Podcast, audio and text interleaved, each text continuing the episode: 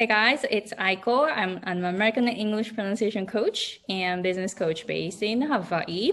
え今日はあの英語で会話をしようと思うんですけれども、ゲストの方をお呼びしています。So, hello, Miki-san. Thank you very much for coming to my show. Um, would you please introduce yourself to the audience?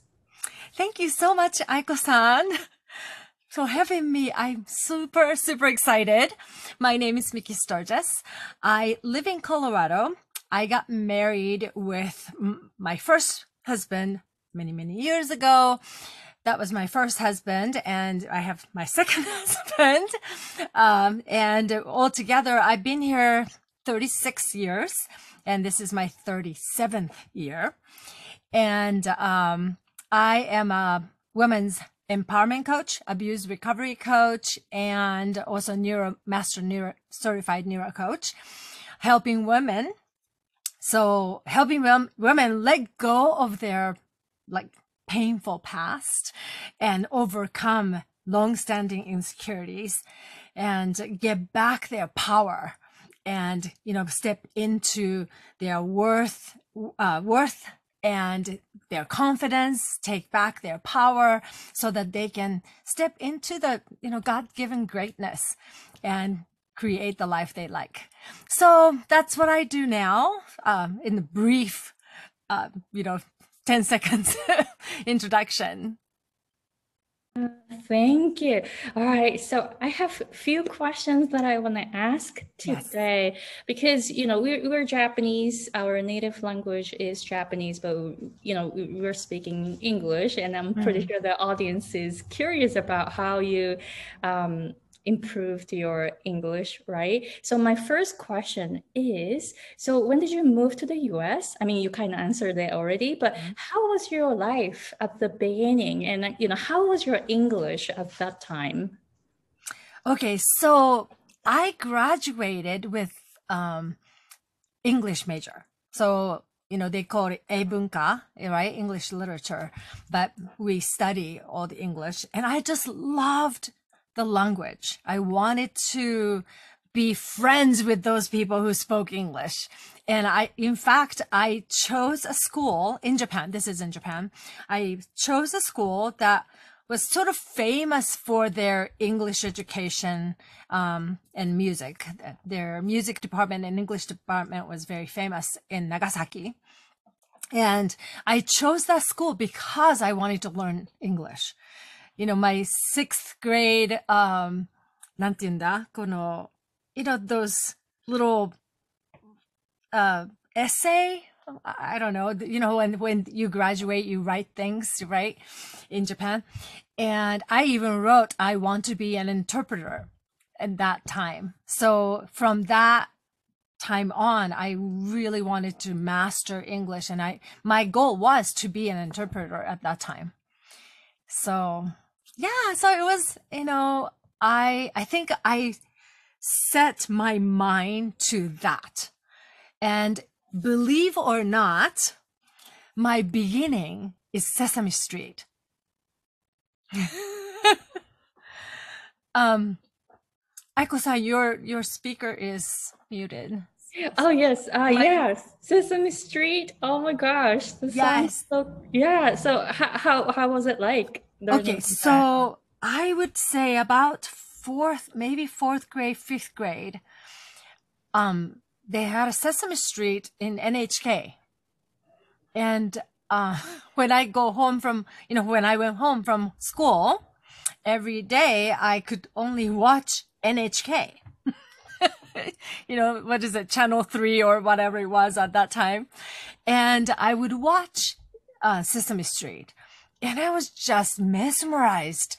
You know, they talk about A is this and B is that. And I didn't understand whatever, but I love that. Uh, uh, uh, Sesame Street, you know, so that's all I, I could say, but I could say that. So I was listening to it. I was always, um, trying to figure out what they were saying. And I just loved Sesame Street. And then, um, of course, at that time, they didn't, nowadays in Japan, they, they get to learn English, right? At school from elementary school. But um, my age, my age, I think it started in, in junior high, you know, 中学校. So that's, um, but even before that, I went to a juku that taught English. So I started learning English a little bit earlier. but the school I went to, because they, they, they were mission school, um, I did the air quote mission school. And, um, they, the founder was a foreigner. I think, I believe she was from England. Maybe, sorry, I don't remember. But anyways, she was not a Japanese and she founded this school and um, based in, of course, Christianity. And, um, you know, they had tons of um, foreign teachers, teachers from America, teachers from uh, Scotland, teacher from England. So um, our English, it was funny. My teachers were American. So my teachers were, I remember one was from Idaho, one was from Wisconsin, one was from San Diego, and one was from Hawaii. And each person had different pronunciation. And um, the, the students who had Scottish accent, British accent, they had different accents.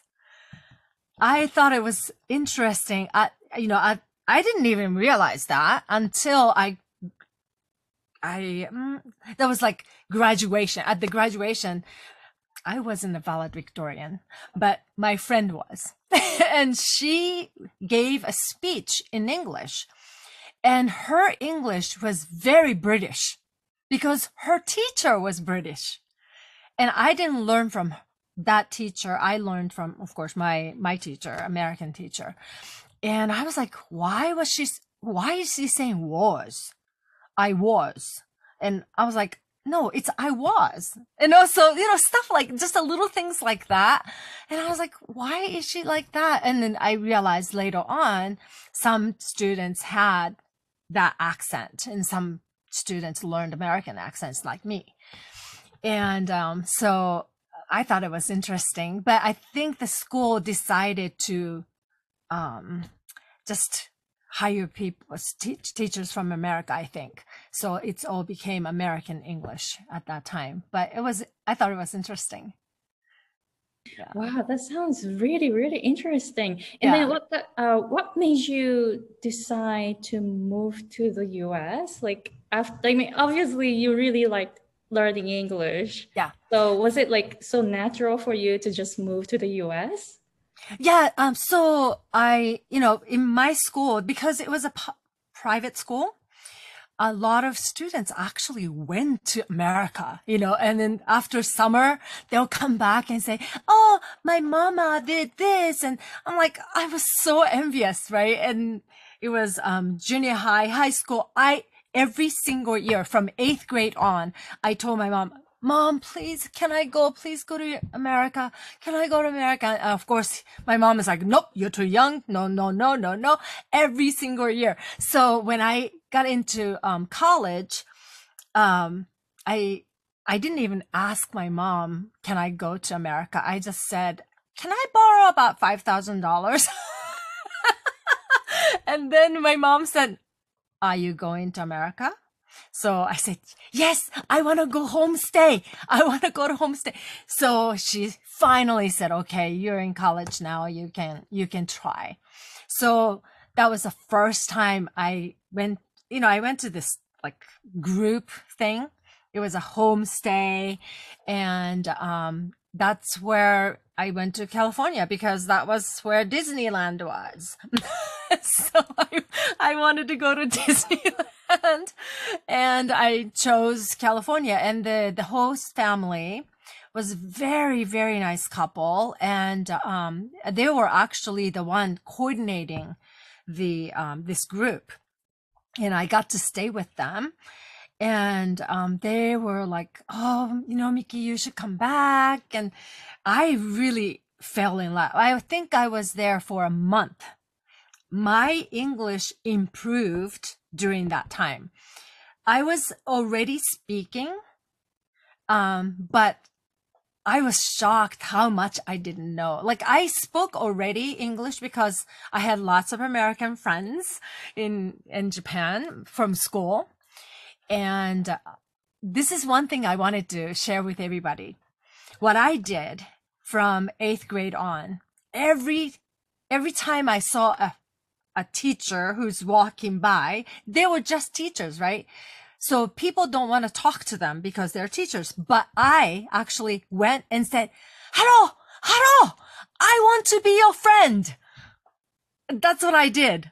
And they, they were, they're so nice, right? So they want to be, so I say, oh yeah, what's your name? And they start talking. So that's what I did. I just, I had no fear at that time because it was eighth grade, right? so you have no fear. And I would just go there and say, can I be your friend?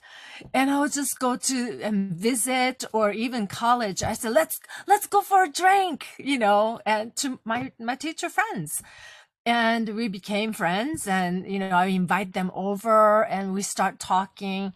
Um, so I basically really immersed myself to speaking and listening.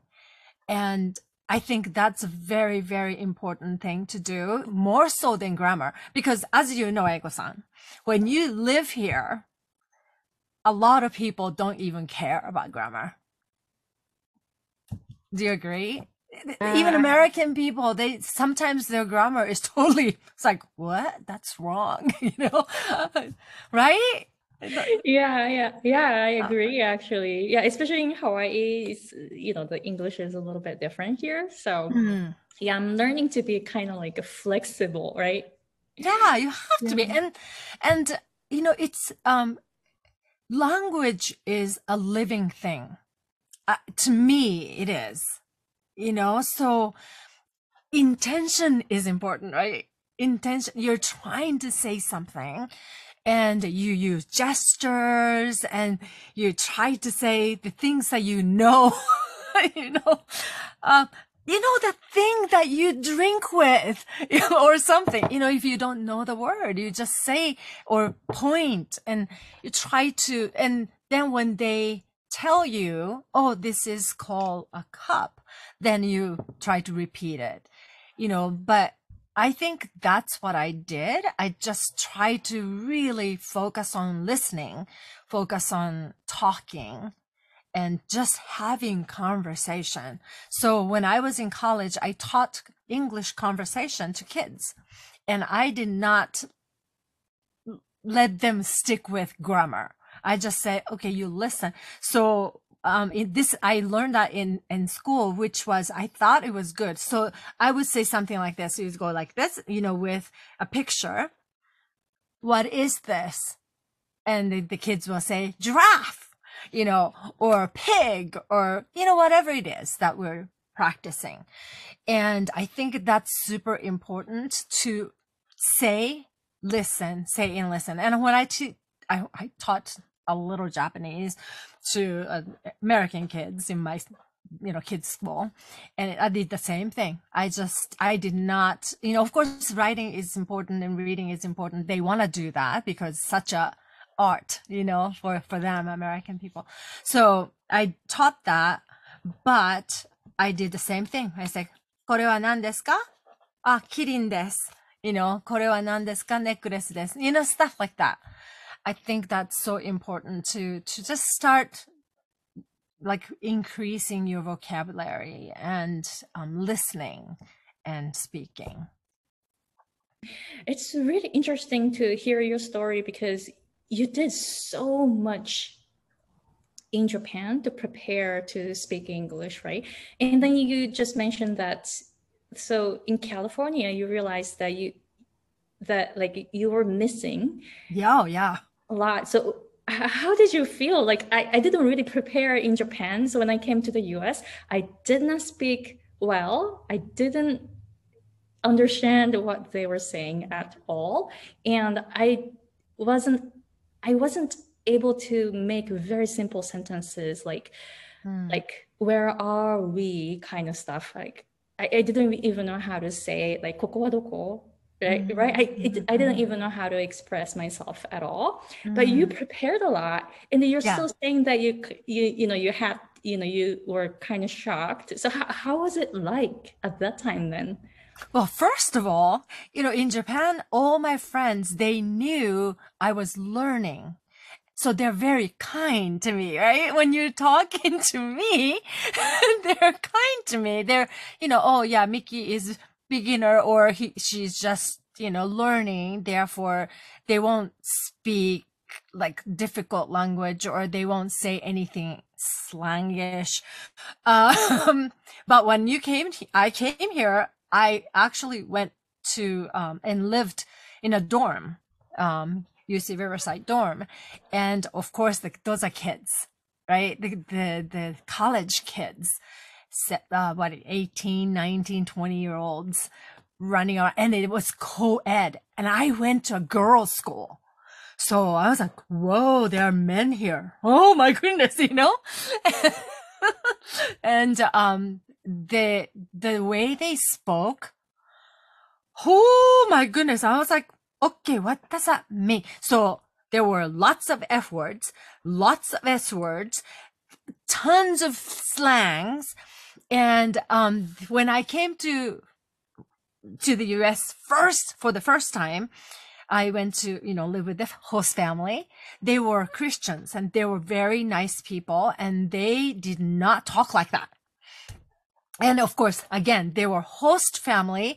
Therefore, their language was clean and very nice. You know, they would speak slowly to us and they would explain to me this is what you say, this is what you do. You know, when you go to get a burger, this is what you say, you know, that type of thing, right? But when you go into living in a dorm with bunch of college kids, whoo, all these language, and I'm like, oh, that's how they say it, you know? So when I visited my host family, I did not know that was a bad, bad language. So I was saying things like F and S and, and my friend said, Oh, Mickey says these things. And my host mom says, Oh no, Mickey, please don't. and then I didn't understand why. I was like, why? Is that bad? And he, she was like, it's more than bad. So please don't say it. You know, like, okay. But you know how everybody talks. So I, you know, and then of course that's, um, after that I went to, I transferred to college, actual college, and that's where I met my first husband. But he was talking like that. So of course I was imitating or, you know, I wanted to be, I wanted to be a native speaker. That's everybody wants that, right? And you know, um, Aiko-san, I watched one of your videos and you talked about there's no way we will be like na- uh, exactly native. And that's true because we never grew up here. You know, my, even though a lot of people, I th- thank you so, so much for saying this, but a lot of people say my English is really good people can tell, you know, I have some type of accent. I used to do a customer service and, and people say all kinds of things. Are you from like British? Do I have British accent? Yeah, you have some type of accent. I was like, um, yeah, guess again.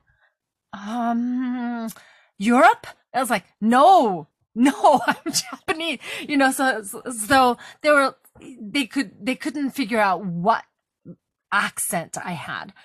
But anyway, we can never really be an, a native speaker. And that's for sure. So you have to understand that. We have to understand that it, we should be okay with having accents. And accents are beautiful, actually. You know, um, Amer- even American people, you, Aiko-san, you already know, ha- Hawaii has its mm. accent, like a dialect.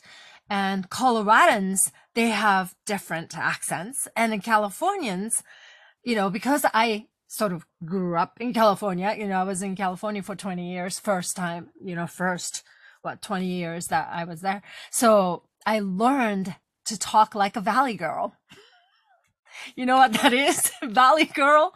You know, it's like, oh. can, can, can you do it? Yeah, something like that. You know, when you start talking, for sure. I'll go, I'll go, yeah, I'll go to your house for sure. you know what I mean? That it's just like, and I didn't realize that because everybody else was talking like that. Therefore, I picked it up, right? And um, my sons, they grew up here because even though they were born in California, we moved here when they were very tiny. So they, when they, when they say, you know, we say mountain, right? Like California, we say mountain or Montrose.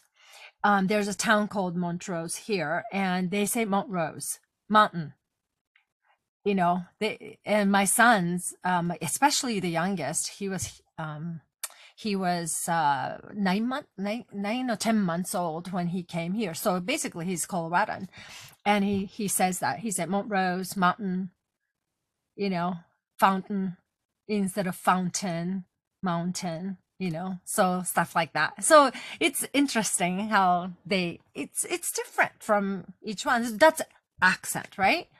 So we don't have to be ashamed that we have accents. Mm-hmm. But of course, you know, you want to speak as close as possible, right? Yeah yeah i really love it the way that you said like we, it's okay to have an accent mm-hmm. and also you just said accents are beautiful. Mm-hmm. so i really love learning different accents. So right now like i'm checking out um like a liverpool accent. Oh in UK, you know, like oh. their accent is they're very different and beautiful, you know. So yeah. I'm like really curious about learning accents. But yeah, mm-hmm. at the same time, like accepting our own Japanese accent is like really important because I really struggled here in the US because mm-hmm. I wanted to be a native English speaker. And yeah. I realized, ah, I can't not be a native English speaker. And I was like really mm-hmm. shocked. So, like, yeah, my clients are going through that kind of uh, moment too. But you said, like, yeah, it, you just accept, you know, accepting your own accent and then, you know, no shame, right? so, and, the, you know, really like that. Yeah, important. It, it can't, I, don't get me wrong. I came a long way. I could not laugh at my accent. I could not take, like my husband would say, Oh, you know, that's not what you say. Even my sons, they make fun of me. It's like, Mom, years, not years. I'm like, I can't hear you. I can't hear you. it's like, mom, year. I'm like, okay, you know, but now I can, they call it Mickeyism. so I have my Mickeyism, you know, I'm sure you have Aikoism. So, it, you know, I just, I finally came to a point where I said, fine, that's fine. That's Mickeyism. I love it you know? So that's what i i always say. Like clumsy and clumsy. I i can't i was like what is it clumsy or clumsy? And i always mix it up you know? So i was like oh yeah that's clumsy. But that's how it is. Sometimes we get it sometimes don't. Even after 30 some years. I, and my my husband's family they have a big vocabulary so i've learned a lot of new vocabulary. And then every, you know, every so often, um, you know, my husband will say something. I was like, what does that mean? And he'll explain, or, or I look it up, you know. So there are a lot of words that I don't know still, you know. So it's okay. I, life is a journey. Life is a learning journey. And I, I just enjoy it. I really love it. Like it's okay, right? Mm, like, it's okay. It's okay. Yeah. Yeah. So so so um you are right now providing providing a business in yeah, coach yeah. yeah coaching business to english speaking people yeah so like how did you I mean, we're gonna uh, record another episode for the business channel later, but mm-hmm. um, just curious, like I, I will be really nervous to do that, right? But I am trying to do it. So I just started, but it took me a while to decide to do it because of the mindset. So how did you mm-hmm. have that mindset to just to be able to to start your business in the English uh, in the uh, English speaking market? Yeah, you know, it's funny, but I didn't think about it. And actually, I was afraid to speak Japanese so I did, you know, I did not want to start to get into Japanese market because I was so comfortable in English. I didn't even think about it. It was like, it was natural for me. Okay, English. And I came to a point where I didn't, I don't even think about like race or I don't think about my accent. I just wanted to, you know, provide this service.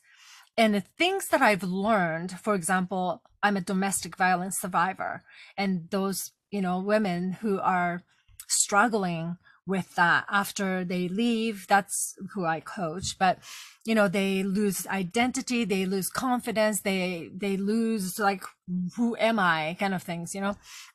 And so I learned things in English. So I don't think in, in Japanese and um, so that was natural to me. So I can't really pinpoint like when you asked me that, I was like, I, ooh, that was like I live in the United States, and that's a natural progression to you know to just reach out to those who are lo- you know here locally or even even in this market. You know, I'm I live in United States, so I didn't think about that, and also. Um, ever since I moved to United States, I made almost like a vow to really immerse myself in English. So I stopped reading Japanese books. I only read ja- English books.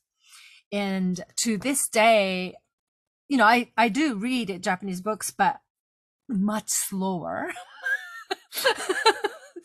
and sometimes I can't read kanji and I'm like, okay, it's, and I have to read English version first to get to Japanese version. So, um, yeah, so that's my story. It's, I, I had a hard time getting into Japanese market. Um, even though I speak Japanese, I'm okay with Japanese. Um, but I somehow, it's my mindset. Once again, it's my mindset. I was like, okay, who is going to relate to me what if I start speaking, you know, it's called Japanglish, right? I start speaking Japanglish, then they don't understand. Like when I was talking to my mom, my mom's gone now, but when I was talking to my mom, my mom would say, you know, I, I would say, mom, uh, 私のピックアップに行ってくるから。Right? And then she's like, 何ピックアップあ、そっか。ピックアップ。えっと、あ、お迎え行ってくる。You know what I'm saying? I'm sure you do that, Aiko san, right? I'm sure you do. I do. I, am forgetting a lot of Japanese words. So, yeah. Yeah. I mean, we do that. And I mean, when, especially if you live in this country so long time, you know, because that's what you speak. That's what you speak. English is what you speak. So, I was forgetting and ah, I had a hard time, but um, several coaches pushed me, you know, hey, you can speak Japanese. What are you talking about? You're Japanese. You're, you know, man, you know, I was like, oh, you're right. You're right. so I, I'm, I have created, I actually love working with Japanese people.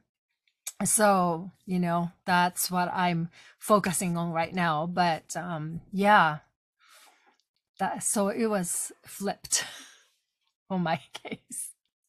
That's really, really interesting. Wow. Well, thank you very much for sharing your stories. It's yeah. like I, I have a lot of questions, but I want to um, of course record yeah. another episode for business. So yes. I'm curious to know more about your business.